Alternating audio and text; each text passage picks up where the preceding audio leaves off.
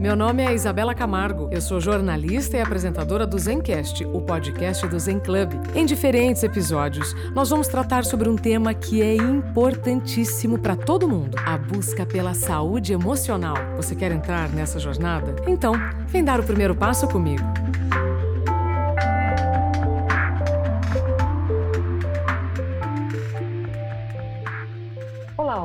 Seja bem-vindo, bem-vinda ao Zencast, o podcast do Zen Club. Você sabe que aqui você sempre vai se conectar a algum assunto para pensar melhor, viver melhor. Nós vamos continuar o nosso especial sobre saúde mental neste mês de maio, sobre saúde mental no trabalho. A nossa convidada de hoje é a Nina Silva, executiva fundadora do movimento Black Money e The Black Bank. Oi, Nina, seja bem-vinda. Oi, Isabela. Agradeço o convite de todos em clube. Vai ser um prazer conversar com você. Que bom poder contar com o seu tempo para a gente compartilhar a sua história de uma superação tremenda com a síndrome de burnout. E a partir disso, você, pelo jeito, se descobriu e se desenvolveu né, a, a, com a sua maior potência. Conta pra gente, Nina, como foi é, o seu momento antes do burnout? Sim, então, eu venho de uma família, e aí sim, uma família bem tradicional brasileira, pobre, uma família negra, nascida e criada numa, num bairro favelizado, e fui da primeira geração da família a entrar em uma faculdade, a me formar, a morar fora do país, a entrar num avião, enfim, todas aquelas histórias de pioneirismo, quando a gente tem minimamente uma mobilidade social é, dentro né, da nossa família, por conta, e aí sim, por conta de um esforço fenomenal e um hackeamento de sistema dos meus pais. Né, eu costumo dizer que eu sou fruto de. E, e, e esse pioneirismo só vem a partir dos espaços que eles foram arrancando com as mãos e, e galgando, né? Então, ser dessa primeira geração, no, a gente carrega também muita obrigação é, de sermos a continuidade e o resultado do trabalho do outro, né, do trabalho dos que vieram antes. E olhando para a sociedade brasileira, a gente ainda tem um peso ainda muito maior, que são todos os obstáculos dos preconceitos e as estruturas que nós temos determinantes no Brasil, como o racismo e o patriarcado, que acaba tirando ou colocando é, botando grandes buracos ou colocando grandes obstáculos, até mesmo na sua atuação, é, na sua capacidade de executar uh, determinada coisa. Então, eu venho desse contexto, né? E, e, é um contexto que eu brinco muito quando me perguntam assim: você tem síndrome da impostora, Nina? Eu digo: o mundo já tem, já é todo impostor para o meu lado, eu não, não tenho como ter tempo, né, de ter, é, até mesmo de tentar e trabalhar essa questão do auto boicote, porque, infelizmente, os espaços já são espaços é, muito hostis, de opressão, e foram esses espaços que eu me deparei muito nova. Eu tenho 39 anos de idade, 21 anos de carreira, e desde o início da faculdade que eu comecei no mercado corporativo. E esse início foi né, dentro desse pioneirismo, dessa, desse lugar completamente sem suporte, numa época onde não se falava de nem de coach, não se falava de mentoria, não se falava de outras mulheres, oh. espelhos, representação, ou pediam para a gente não falar sobre esses assuntos, né? Não demonstrar fragilidades. E essa opressão do, de quem nós somos, porque não tem como, você não, não tem como deixar de ser quem você é, e você não tem que deixar de ser quem você é, para se enquadrar num espaço que já está moldado com o padrão ali imposto. Então, eu sempre me deparei com esses espaços no lugar de eu preciso mostrar o porquê que eu estou aqui. Eu preciso comprovar sempre o porquê que eu tenho um currículo com esse porte eu preciso entregar 10, 20 vezes mais que os meus pares, porque eu sou uma pessoa negra, porque eu sou uma mulher negra. E essa pressão você insere né, no seu dia a dia, você e insere de uma maneira tão automática, porque você já vem de percalços na infância, na juventude, desses lugares que, que normalmente não te contemplam, não te incluem. Então você está sempre com um objetivo muito maior, sempre traçado, do que apenas vou ali, vou me desenvolver, vou dar o meu melhor, vou fazer algo que eu amo. Você fala sobre cobrança, a cobrança é maior? A cobrança é maior e não é só a cobrança do tipo essa entrega, é sempre a desconfiança. É sempre o olhar, a fala e, e as colocações de que o que você está fazendo aqui, né? E independente dos números que são entregues, independente da quantidade de clientes que você possa captar para uma empresa. Então, eu sempre passei por esse tipo de. E, infelizmente, quando a gente fala sobre isso, ainda hoje ainda falam que é mimimi, né? Ainda falam que, que são questões que ah, as pessoas precisam superar e tem que dar o seu melhor. Mas o seu melhor dentro né, de uma normalidade é uma coisa. Outra coisa é, é o seu melhor nunca sendo suficiente num contexto totalmente hostil. Nina, você disse que desde o início da sua faculdade você já começou a trabalhar. É, o que, que você fazia, então, logo no início da faculdade? E o que você trazia, então, de bagagem dos seus pais como uma cobrança, uma obrigação em preciso dar certo? É isso?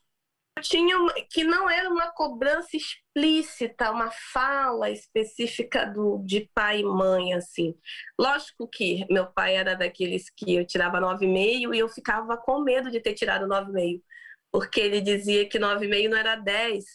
E, que, e quem tira 9,5 tira 10, porque se você errou meio ponto, é porque você sabia aquilo e você se distraiu. Então, esse tipo de coisa eu sempre carreguei comigo. Mas ao invés de ser um estimulante, seria um estimulante se eu encontrasse um mercado de trabalho que abraçasse a minha potência, que abraçasse é, as minhas especificidades e também toda a contribuição que eu tenho a dar. Só que esse tipo de fala, quando você se depara com o mercado de trabalho, que independente do que você entrega, pontua todo momento que os espaços de poder não devem ser ocupados por pessoas como você, você lembra daquele 9,5 não é 10. Você se questiona se você não está fazendo 9,5. Se você errou em algum momento. Ou então você já vai preparado pensando que em algum momento eu vou escorregar. Aquilo vai acontecer por falta de atenção minha, por culpa minha. E isso não tem nada a ver, por isso que eu citei a síndrome da impostora, isso não tem nada a ver com a síndrome da impostora. Isso tem a ver com o lugar que você sabe muito bem onde você está pisando o lugar onde muito, você sabe muito bem o tempo que você está se dedicando ali e não tendo reconhecimento. Nem o reconhecimento salarial, que né, é bom e a, gente, e a gente gosta, nem o reconhecimento social, um reconhecimento né, de, de identificação com os valores, ter suas propostas, é, ter uma autonomia, mesmo começando a galgar espaços de liderança, ter olhares de supervisionamento de pessoas que nem seus pares são e as pessoas acharem isso normal. Então, o, o, ambiente, né, do, esse ambiente de, de você estar o tempo todo provando ao outro e à outra o porquê você está ali, é um ambiente que busca a legitimação do outro e não em você mesmo. É e, e você colocar essa expectativa no outro, na outra, é sempre a expectativa né, sem, sem o teu controle. E o que não está dentro do seu controle, aí sim, pessoas que vêm muito dessa origem, né, de que eu tenho que aproveitar todas as oportunidades que me dão, quando as coisas estão ah, que está na mão do outro, você sente que e aí você se cobra ainda mais e aí você é, vai para um lugar onde você se questiona se, poxa, não está nas minhas mãos, então como realmente eu vou provar tudo que eu posso realizar? É muito desgastante mesmo. Nina, e aí quantos anos você viveu neste modelo né, de pressão, uhum. cobrança e desgaste até ter o diagnóstico do burnout? O depois do burnout, que é quando a gente faz toda a retrospectiva e consegue identificar determinados momentos. O durante, você nem imagina o que, que você está passando, como que, do que se trata, que nome que se dá.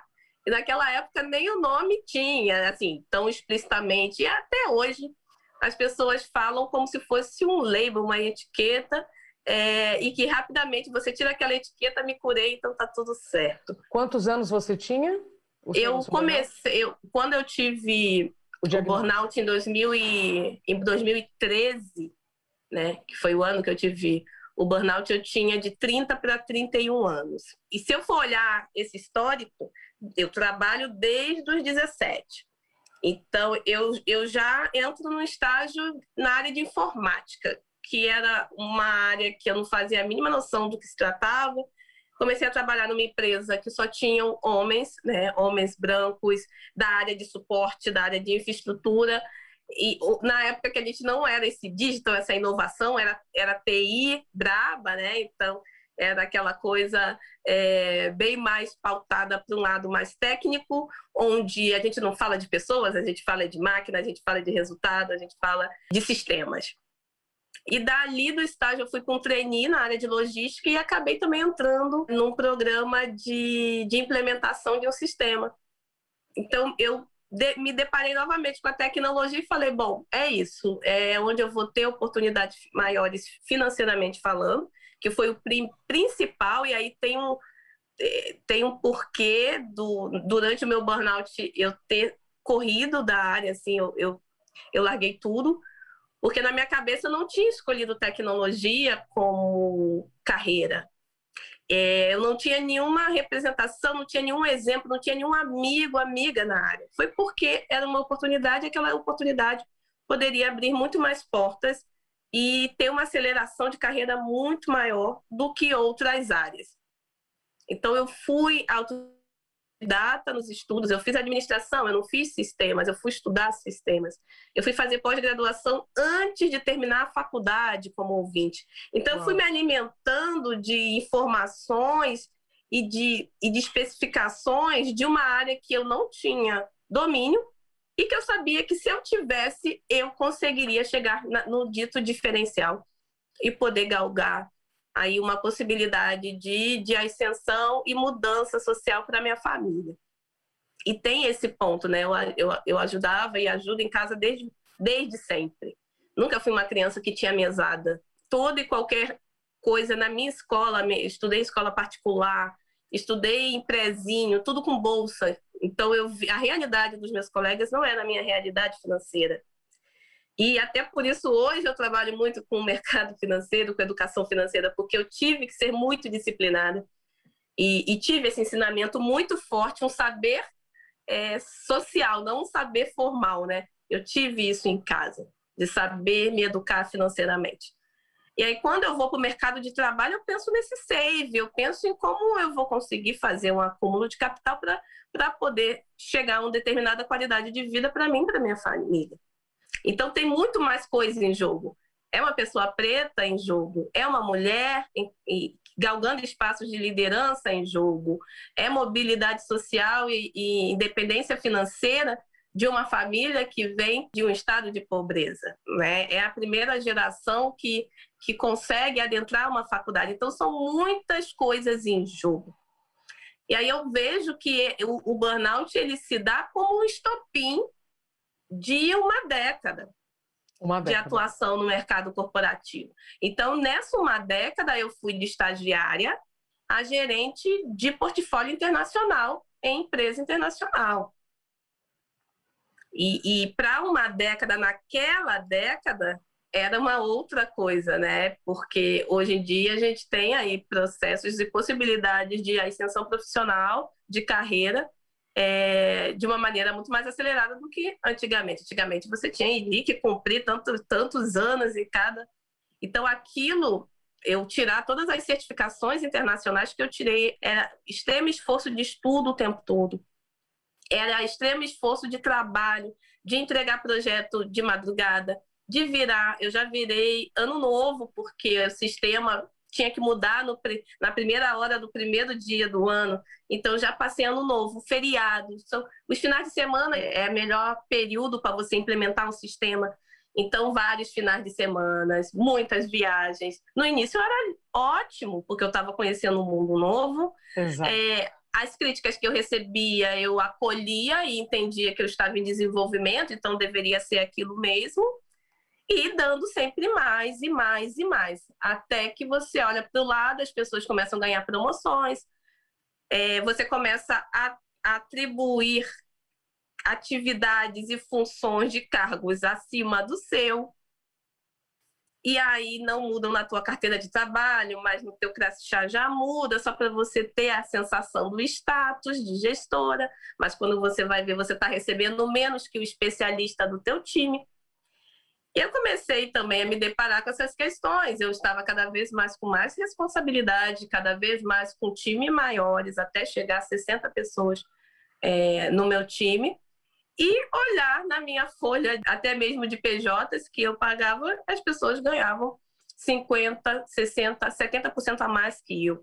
Pessoas que eram subordinadas a mim. As mulheres brancas ganhavam mais, os homens brancos ganhavam mais que as mulheres brancas, e os homens negros e mulheres negras eram inexistentes nesses espaços. Né? E esse começou o meu questionamento também: o que eu estou fazendo aqui? Ficar dando save milionário para quem já é milionário, bilionário, e isso, o mínimo, ninguém quer repartir o bolo, né? Só quer que a gente fique com os farelos, foi quando eu virei pessoa jurídica. Porque eu falei, já que é para trabalhar igual uma louca, a gente trabalha igual uma louca, mas emite boleto. E foi quando eu comecei a emitir boleto. Aí, quanto mais hora extra você faz, mais boleto você emite, mais remunerada você é. Ah, meu pai. E aí você fica sem o limite. Você já tava Isso eu já estava, foi nos 29 para os 30. Pronto. Então eu fiquei como pessoa jurídica um ano e meio, mais ou menos. Foi quando eu cheguei né, no, nesse lugar de, de um estopim desse acúmulo de todas essas dores e pressões. Na tentativa de pivotar e falar, bom, vou resolver, já que eu trabalho demais, eu vou continuar trabalhando demais, mas pelo menos eu vou ganhar por isso. E não era apenas questão a essa questão, né? Eram várias outras questões que depois eu fui entender no meu processo de reconexão comigo mesmo. Uau, me reconheço em toda a sua fala, Nina. Muito interessante quando você diz, né? Você trabalha muito e quando você não tem o reconhecimento salarial, ou emocional, ou social, enfim, o corpo ele já está tão esgotado que aí é, é, é, como se você, é como se você começasse a se ouvir de verdade, assim, bom, mas então por que tudo isso? Se você ainda está adoecendo. Nina, me conta brevemente o que, que você sentiu até ter o diagnóstico, quais eram os sintomas físicos que você sentia, tirando o cansaço né, de quem trabalhava uhum. aí sem parar. Bom, eu comecei a ter aquela preguiça enorme matinal, que era uma coisa que eu não tinha. Né? Então, enrolar aquela coisa do, do, despertador, mais cinco minutos, mais cinco minutos, mais cinco minutos. Aquilo ali foi bem o, o início. É, depois eu comecei a identificar que muito levantar para o cafezinho, até que eu tive uma gastrite ah, por sim. conta de tanto café. e eu levantava e toda hora banheiro e toda hora café e toda hora banheiro, que era a necessidade de sair daquele ambiente por qualquer motivo. E aí as coisas foram agravando quando eu comecei a observar que parecia que eu estava saindo do meu corpo. Então eu estava em reuniões, eu ouvi o que as pessoas estavam falando, mas parecia que eu não estava em mim. Parecia que eu estava. É, eu não assimilava, parecia que eu estava ali, ouvindo. E quando eu vi, eu dava aquelas apagadas, aqueles apagões, que você Sim. leva um susto, que você não sabe se você demorou, se você dormiu. Ah, não, eu estou cochilando na reunião, não era cochilo. Você não sabe se você dormiu, você não sabe se você é, teve uma queda de pressão, então eu vivia indo ao médico para ver a minha pressão e a pressão vivia 9 por 6, 8 por 6. Pressão baixa. A pressão ia baixando, baixando, baixando e eu ia me desconectando com até não conseguir mais me concentrar naquilo que eu estava fazendo. Até todas as coisas, outras coisas terem mais importância do que aquilo, a procrastinação, né? Procrastinar entregas também, começar a tentar delegar até demais para outras pessoas irem no, no meu lugar e evitar de falar com determinadas pessoas, principalmente pessoas que eu via que havia maior hostilidade no relacionamento. Até que o mais agravante começou quando eu comecei a, a chorar, né? Ao longo do. Eu levantava para chorar, ia para o banheiro para chorar.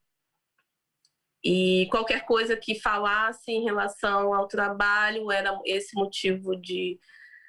Né, era uma palpitação, uma ansiedade. Do, eu, eu lembro que o, meu, o pior dia da semana não era segunda-feira, era domingo depois do Fantástico. eu tinha uma sensação do tipo, meu Deus, eu não fiz nada no final de semana, e ai, que droga, amanhã já. Sabe, era tudo sempre muito penoso. Eu acabei de descansar, por que que. Sabe, eu já estava. Aí me dava ansiedade, eu não conseguia dormir para segunda-feira. Porque eu ficava pensando em tudo que eu tinha que fazer durante a semana e as coisas que eu deixei de fazer na semana anterior. E aí chegou um nível de eu não querer mais levantar da cama, de eu diminuiu o apetite. Essa sensação da claustrofobia também nas reuniões, eu sentia que o teto ia baixando, assim. É, ia ficando com visão mais turva. Na época, na consultoria que eu estava, eu tinha um cliente que era 30 quilômetros do escritório. Então, eu tinha que ir a esse cliente duas ou três vezes na semana e eu pegava a Avenida Brasil inteira, no Rio de Janeiro. E aí eu lembro de eu acordar assim, é, como se eu tivesse tido uma labirintite, sabe? Só com o, aquele giro baiano que tem no que tem separando a linha expressa da linha dos carros. Então eu senti o carro ali acordar no susto.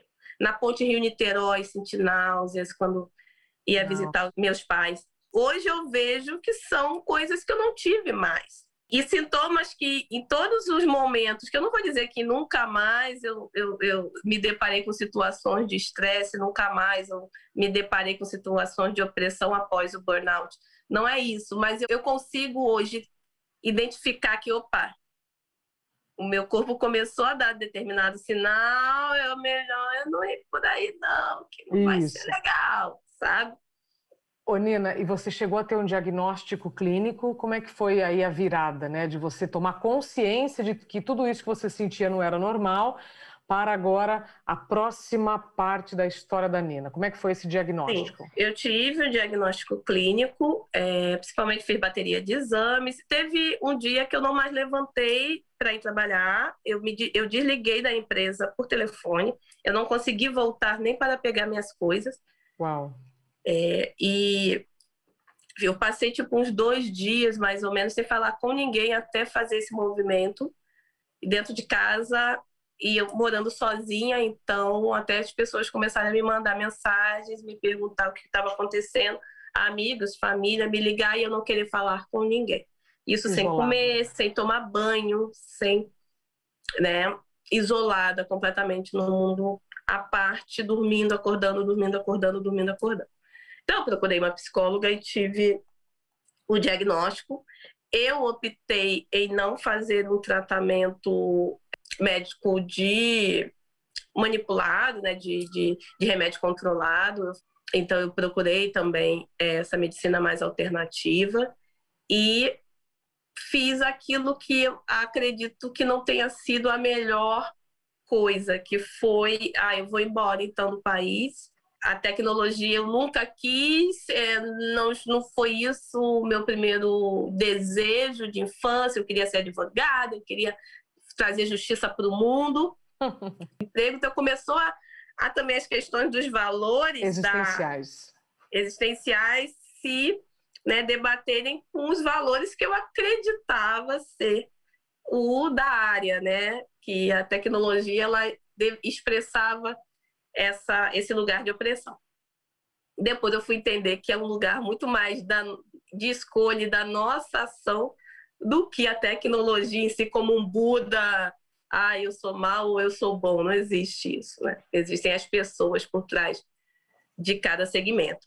Então eu fui é, para os Estados Unidos e aí eu fui morar no Brooklyn. E o interessante é que eu fui morar no Brooklyn, porque eu tinha na minha cabeça que se eu fosse morar em Bed-Stuy, que era, não sei se vocês lembram, mas o Everybody Hates Chris, é o, é o bairro que o Chris ele mora, né, na série. E eu tinha a ideia de que ali eu estaria numa comunidade extremamente enegrecida, com uma população negra é, extremamente independente, que, que trabalha o, colabora, é, o colaborativismo, é, que, onde eu poderia me reconectar com outras áreas de conhecimento que eu amo também. Eu sou escritora, sou colunista, né, trabalho dentro de uma academia de letras de Araçariguama aqui em São Paulo, sou membro honorária da Academia de Letras. Então eu fui, larguei tudo e fui fazer um curso de férias na NYU, na Universidade de Nova York. Só que o meu erro foi ter ido não curada, né? Foi achar que a viagem e esse processo seria a cura. E não, o problema foi comigo. Então lá eu acabei ficando um, um mês inteiro dentro do quarto. Só saía mesmo para comer e tal, mas não busquei não, um, um, uma comunicação, aproveitar ali a prática do inglês ou, ou visitar lugares. Não, eu fiquei completamente ainda no meu estado de recuperação. Até que eu falei, não tenho como, não dá, não dá para chorar em dólar. E olha que o dólar naquela época era dois por um, hoje em dia é não dá nem para pensar nessa possibilidade, né? E aí eu fui para o curso, então eu tinha aquela motivação, né, aquele target, e eu fiquei durante um tempo, alguns meses lá, até que veio a revolta dos 20 centavos, e eu achava que o Brasil estava numa grande revolução, e eu falei, vou voltar para o Brasil, que essa é a minha hora de fazer jus ao meu lado social, ao meu lado de ativismo. E voltei para o Brasil. E quando eu voltei para o Brasil, abri um salão de beleza afro. Porque, né, formada em administração, eu posso administrar qualquer coisa. Eu gerenciei times internacionais com mais de 50 pessoas, eu posso gerenciar um salão de beleza. E nada disso. Em seis meses eu quebrei, porque eu não entendia nada de rotina de salão, eu não fiz business plan, eu não fiz, não fiz o dever de casa e também não era aquilo que eu queria. Mas eu estava tentando essa reconexão. Tanto morar no bairro negro, quanto abrir um salão de beleza afro, eu estava é, com uma demanda interna e tentando achar é, coisas externas para suprir essa demanda interna. Foi aí que eu voltei para terapia, é, voltei a procurar um emprego na área de tecnologia, porque eu precisava, tinha queimado caixa, eu precisava recuperar esse caixa, mas voltei com uma orientação muito maior. Fui fazer um coach de carreira para entender que áreas seriam de melhor match com é, o meu perfil. Acabou que não foi tão legal assim, mas foi interessante o processo. E em 2017, quando eu comecei a ver que e me encontrar nas palestras, eu comecei a dar palestra, mentoria para jovens, para mulheres, para jovens negros entrarem na área de tecnologia. Comecei muito a falar sobre isso. Comecei a desenhar um projeto de educação para pessoas negras em tecnologia. E aí comecei a sonhar novamente, né? E aí eu entendi que o sonho de ser uma executiva numa grande multinacional, isso nunca foi meu sonho. Aquilo era um objetivo para um bem maior familiar. Mas é, não que fosse o meu sonho, a minha vontade. E quando eu fui parar para tentar me reconectar, eu olhei e fui para um outro lugar e fui abrir um salão de beleza, fui estudar literatura. Eu vi que eu era uma pessoa muito mais plural do que eu realmente poderia ser nos espaços que estavam me oprimindo. Então, em 2017, eu fundo o movimento Black Money. Atualmente, né, é, é onde eu trabalho, me dedico. Eu sou CEO e CTO da, tanto do movimento Black Money quanto do The Black Bank, que é o nosso braço de fintech. E a possibilidade de trazer esse background, toda essa experiência né, na área de tecnologia, de poder trazer a, toda essa potência de que eu queria um reconhecimento externo, essa possibilidade hoje de transformar essa movimentação para o outro, para a outra, os meus pares que eu não encontrava antes nesses espaços, aí sim eu vi que os meus sonhos estavam realmente fazendo sentido e voltando a ser realidade. Perfeito.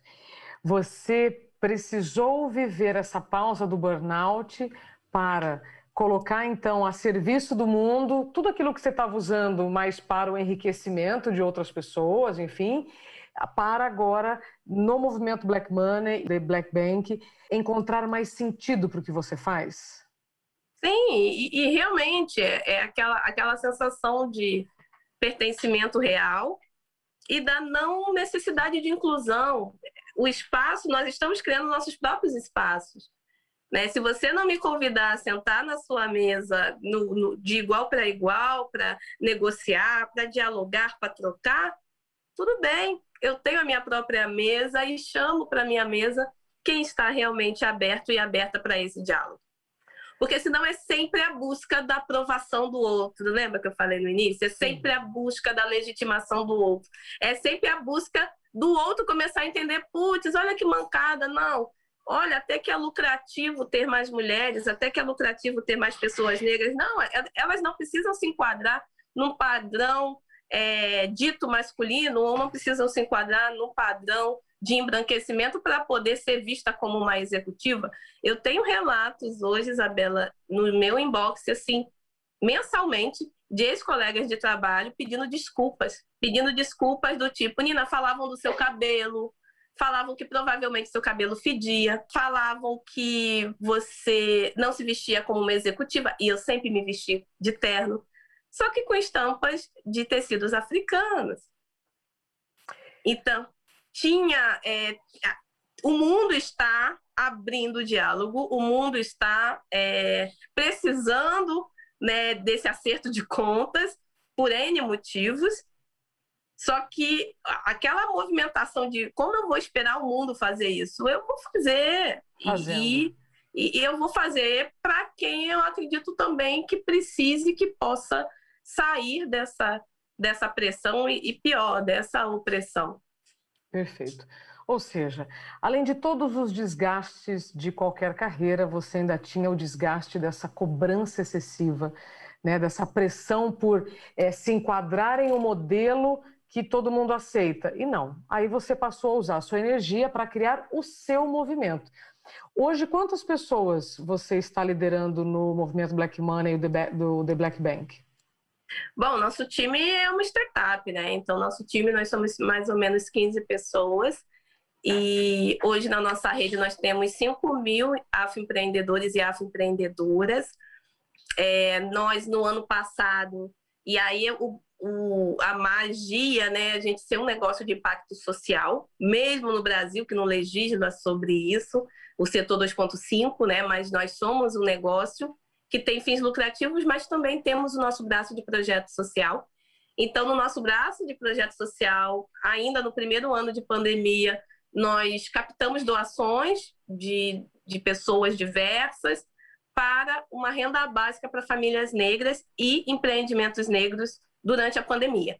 Então, a gente arrecadou 750 mil reais é, que frente a outras campanhas que são muito maiores, que têm padrinhos, madrinhas e, e espaços na mídia, é, é, é, muito menor, mas no nosso caso, as nossas ações são racializadas, né? Nós temos objetivos bem explícitos, que é atacar uma, um problema que impacta diretamente toda a sociedade brasileira. Somos 56% da população, né, 67% dos desempregados, e quando empreendemos, somos a maioria que empreende no país, 51%, mas temos três vezes mais o crédito negado nas instituições financeiras. Então, a gente hoje, no Movimento Black Money, a gente pega todos esses números e fala, então vamos agir intencionalmente nessa causa. E aí a gente vai impactar toda a pirâmide socioeconômica brasileira. A gente vai trazer mais grana para o PIB brasileiro, que vai mover pequenas, médias e grandes empresas também. E a gente vai trazer a real liberdade da nossa população negra, que é uma coisa que não foi conquistada em 1888, que está em construção, né? E, e foi feito sim pelos meus ancestrais, foi feito sim pelos meus pais, e tem que ser é, um legado também da minha vida, né? Não pode ser, não pode ser um peso, não pode ser uma cobrança, não pode ser uma pressão para que eu sozinha seja a, a, a libertária de todo um povo, mas tem que ser sim uma potência e um estímulo para que isso seja continuidade e fruto de todos que já estiveram aqui. Então, o movimento hoje, ele, a gente fala de números, mas ele, para mim, ele impacta um lugar muito maior, que é um lugar identitário enquanto povo e, e um lugar de, de esperança com ação e não apenas num discurso. Gente, que mulher! Estou aqui encantada, apaixonada. Você precisou então se reconstruir para hoje ajudar outras pessoas a se reconstruírem. É, olhando então para trás e para frente, com a experiência que você viveu, é, qual é a importância então da saúde mental para quem quer se desenvolver profissionalmente? É isso, eu costumo brincar que a vida é uma só, né? Vida profissional e vida pessoal, a vida é uma só. Então, isso tem que estar em harmonia. Saúde é uma só. Então, quando a gente fala da, da, nossa saúde mental, da nossa saúde física e até mesmo da nossa saúde espiritual, tudo isso tem que estar em harmonia. E nós não conseguimos trancar a nossa vida profissional no escritório, como a gente não consegue trancar a vida pessoal em casa. Da mesma maneira que eu não tranco a, a minha saúde física na academia e a minha saúde mental na terapia. E, e, e, a, e todas habitam muito bem, obrigada, nos seus lugares de conforto. Não. Nós estamos o tempo todo entre espaços de conforto e espaços hostis. Nós estamos no mundo hoje 100% conectadas a todo momento. Né? Então, é muito conteúdo, é muita informação, é muita possibilidade, é muita oportunidade para quando se tem acesso a estas, mas também é muita distração, é muita dor, é muito tudo ao redor e pouco nós. E até o nós é mostrado nas redes da maneira que a gente desenha que o outro veja que a gente quer que o outro veja e não a nossa verdade. Cada vez mais a gente está mais globalizado e mais sozinho, mais sozinha. Então, esse lugar da saúde mental é um lugar dessa recuperação do respirar, do centrar. E esse centrar não na ego trip, mas é um centrar para poder expandir. Se eu não centro, se eu não estou balanceada, se eu não tenho um equilíbrio, se eu não tenho um pé no chão, se eu não tenho um finco, eu não consigo voar eu não consigo expandir, eu não consigo ampliar os braços e alcançar outros lugares. E a gente quer alcançar o mundo, a gente quer alcançar tudo, a gente quer aproveitar tudo, mas a gente não quer aproveitar a nossa existência, a gente não quer aproveitar a nossa companhia, a gente não quer é, aproveitar e aceitar também as nossas limitações. Então, a saúde mental ela é essencial para a gente poder aproveitar tudo isso que está aí para a gente poder aproveitar e, e, e, otimizar todo esse tempo. Sim, estamos na era dos dados, a gente otimiza, a gente está aqui num programa de voz e provavelmente quem está escutando está fazendo várias outras coisas, distribuindo a cabecinha em diferentes atenções. Esse sistema precisa estar tá bem tratado, senão ele pifa. né? Então, a saúde mental é essencial não só para o profissional que quer manter o seu desenvolvimento, quer alcançar os seus objetivos, mas nós, enquanto seres humanos, para a nossa convivência conosco, com, com nós mesmos e também na sociedade como um todo. Perfeito, Nina. Para a gente encerrar, para aqueles líderes que ainda resistem à ideia né, de oferecer terapia para os seus funcionários, porque o que, que eu vejo? Eu imagino que deve ter sido uma luta tremenda, né? Como foi para os EPIs, equipamentos de segurança individual, aí depois oferecer plano de saúde, beleza. Tudo isso faz parte da própria revolução profissional. Mas agora Sim. o lance é mental. Então, para aquelas empresas que ainda resistem em oferecer é, a, a, terapia ou uma comunicação direta com psicólogos né, de confiança, para que o profissional procure o psicólogo, não para ser punido, né, mas para ele ser, ele ser tratado, enfim, pra, é, porque tem muitas empresas que abrem canais Aí, a hora que o indivíduo vai lá, mostra fragilidade, opa, esse aqui está adoecendo, vamos tirar. Então, excluindo esse, essa galera, o que, que você diria para os líderes, você hoje como uma líder, você diria para aqueles que ainda resistem à ideia de se pensar em saúde mental para a manutenção das suas equipes, né? a manutenção saudável das pessoas? Sim, é aquilo, né? Se a sua filha, a sua esposa ou o seu esposo tiverem um problema de saúde mental, você vai excluir? Você vai deletar da sua vida? Né? É, a mesma coisa são com as pessoas que você está ali 8, 10 horas diariamente, que muitas vezes é bem mais do que você impacta muitas vezes bem mais essas pessoas do que os, familiares delas. Então, como que eu, enquanto uma liderança, se eu caio com problemas de saúde mental, eu, enquanto líder ou, ou, ou acionista de uma empresa, vão, vão me excluir? Não vão me excluir, porque eu sou acionista da empresa. E aí, por que, que o trabalhador, a colaboradora são descartáveis? Então, a gente precisa também entender esse nosso lugar responsável no mundo, né? de não termos relações descartáveis. Nossas relações familiares não são descartáveis, nossas relações profissionais também não. E muitas das vezes a gente busca, enquanto líder, que o colaborador, a colaboradora vista a camisa da empresa, mas quando essa camisa está apertando esse colaborador, essa colaboradora, eu não estou ali para ajudar a né, tirar o sufoco daquela camisa. E a gente precisa também entender que pode ser que não façamos parte desse processo de adoecimento, mas muitas das vezes fazemos parte também. Somos uma peça naquela, naquela engrenagem que começa a pedir óleo, que começa a pedir manutenção. Então, eu costumo dizer para os líderes: vamos trabalhar com prevenção e não Opa né, com, né, com as vias de fato. Porque se a gente trabalha com prevenção, a gente diminui queda de rendimento. Se a gente trabalha com prevenção, a gente aumenta a fidelização e engajamento do profissional.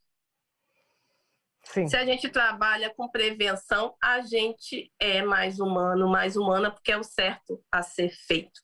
É o, é o lucrativo e é o certo a ser feito. Então, por que não fazer? Então, eu sou totalmente pró a, a planos, sim, de, de prevenção, de saúde. É, terapia é algo preventivo, é, é terapêutico, o nome já diz, é terapêutico.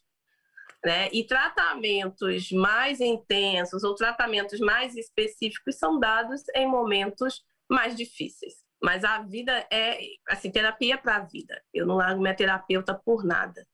E, e se a gente pode ter isso, esse benefício dentro das empresas é, realmente tem um que a mais de eu poder dedicar as horas que eu dedico e eu tenho um reconhecimento e um benefício a mais estando ali enquanto colaboradora daquela empresa. Nina, para quem está apaixonada, apaixonado como eu estou por você, como nós podemos te encontrar nas redes?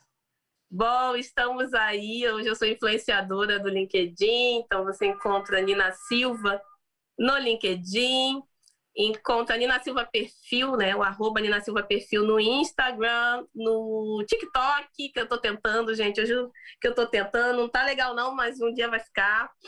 É treino, Twitter, é então treino. é tudo, é tudo Nina Silva Perfil. Eu vou pedir também para quem quiser ser aliado, aliada na luta antirracista, conheça os produtos e serviços do movimento Black Money, mercadoblackmoney.com.br né? Compre de profissionais negros, compre de empreendimentos negros, intensifique, intencionalize as suas ações, não seja antirracista uma vez por ano, né? Então, a gente e nem do, que doar cesta básica é o suficiente para dormir tranquilo em relação à nossa necessidade de contribuição para uma sociedade mais justa.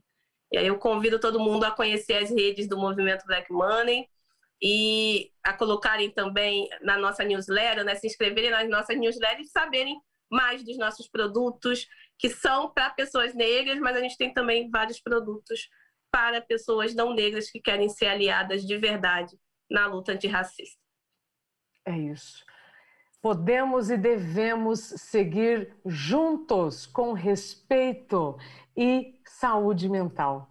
Respeito para mim, Nina, está totalmente relacionado à saúde mental.